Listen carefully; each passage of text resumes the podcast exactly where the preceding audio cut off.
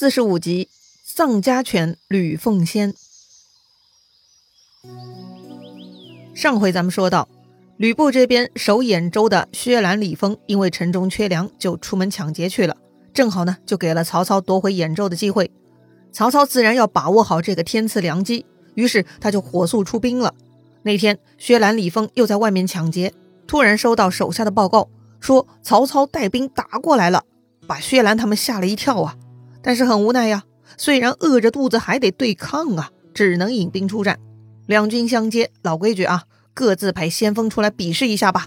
曹操这边的新人许褚是很想急着立功，于是呢就请到了先锋的差事。对面呢是李丰亲自出战。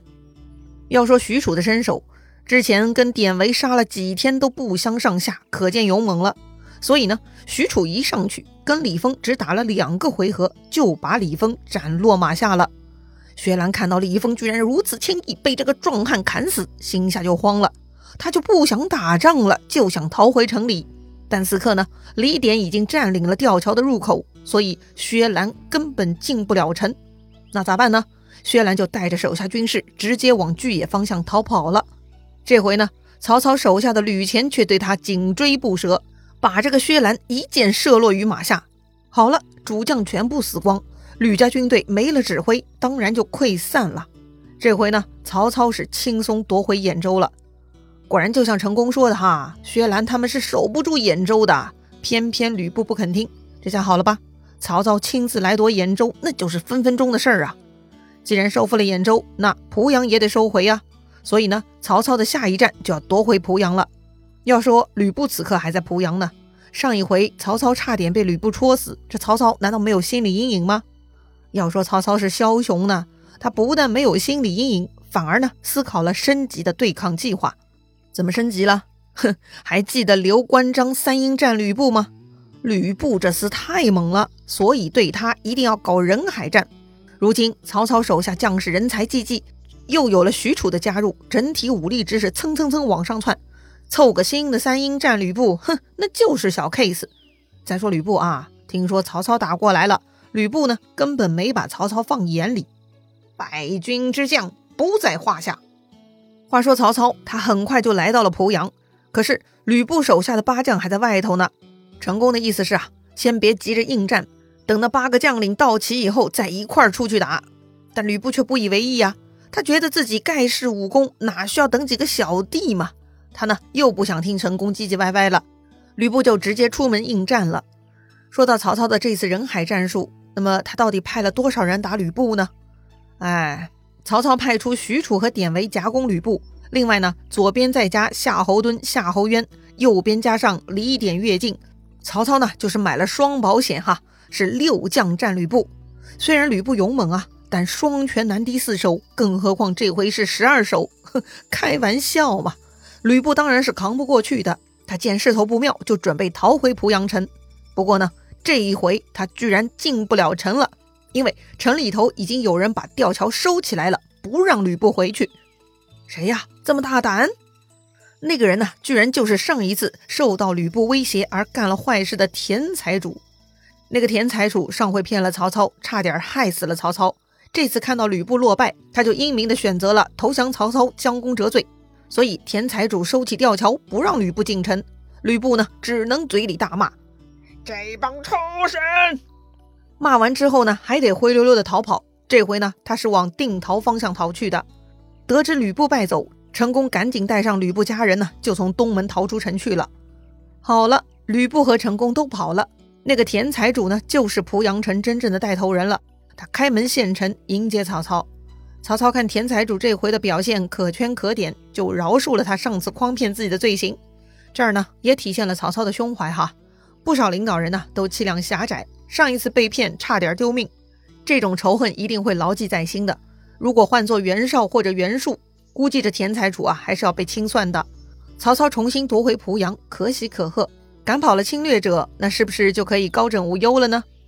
曹操手下谋士刘烨分析说呀，吕布这种人，光是赶跑他远远是不够的，将来他一定还会再来骚扰，所以呢就要斩草除根才行。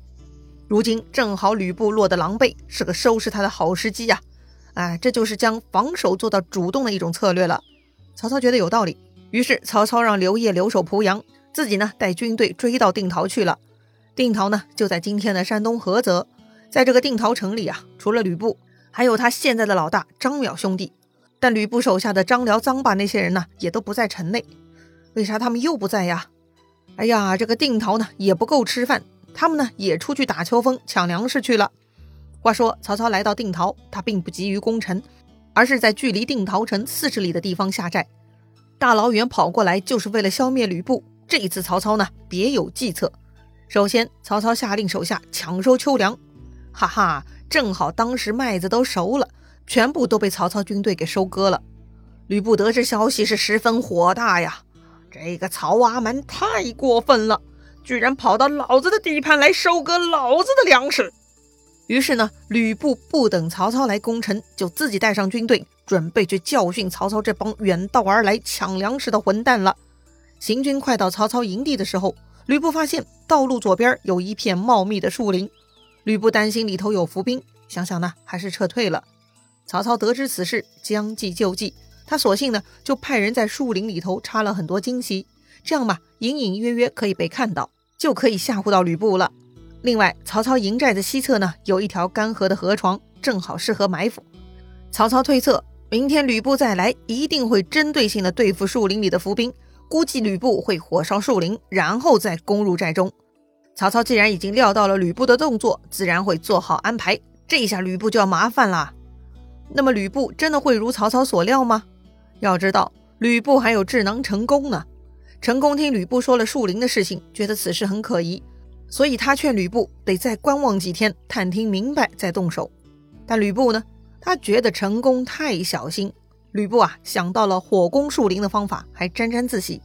要说呀，吕布还真的被曹操给算准了哈，连他的小逻辑都在曹操的掌控之中。果然，第二天吕布来到树林边，看到里头隐隐约约的旌旗，觉得自己是英明无比呀。吕布下令四面放火，全军前进。哼，这个吕布呢，就像是一个听话的演员，还真的是按照曹操导演安排的剧本在执行呢。吕布本以为烧掉树林就可以逼出里面埋伏的兵丁，收拾掉这些埋伏的，就可以跑到曹操营寨大杀一顿了。可是没想到树林里头连个鬼影都没有。之后吕布杀到曹操的营寨，却听到鼓声大震。哎，这个曹阿瞒在搞什么鬼呢？为啥不出来对战呢？正当吕布疑惑的时候，突然营寨后面冒出一彪军马。吕布看到人，赶紧冲上去砍杀。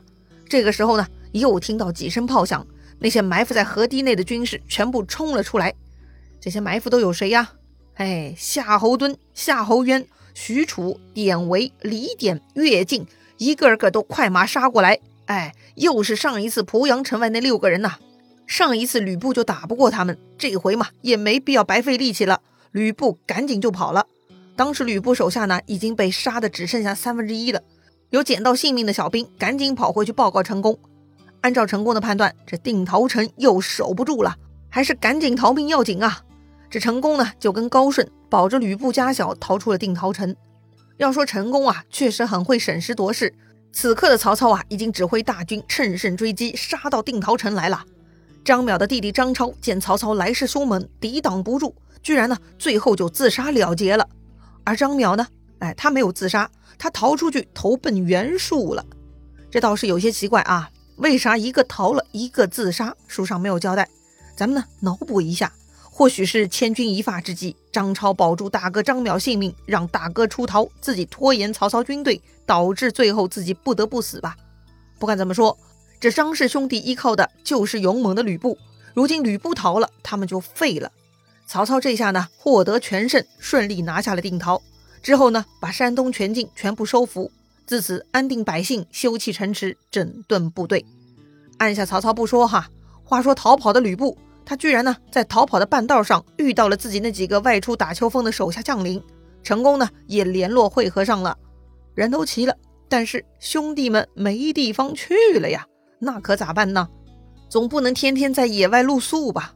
若是依了吕布的心意呢，他最好打回去，把曹操赶跑，抢回定陶的地盘。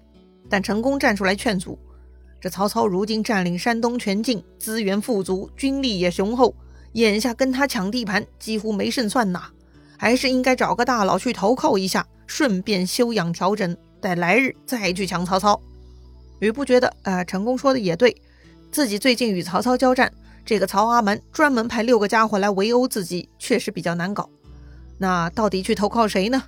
在投靠张邈之前，吕布已经转了一个小圈子了，从袁术到袁绍，再到张扬。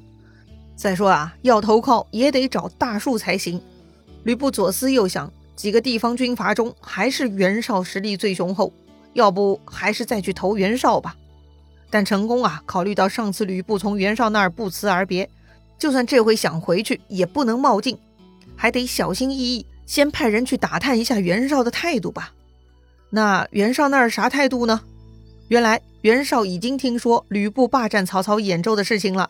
他手下谋士沈佩提醒袁绍说：“呀，吕布这种人站稳了兖州，就会来抢冀州，不能让他做大，得帮助曹操对抗吕布。”吕布的暗探获知这个消息，赶紧回报吕布。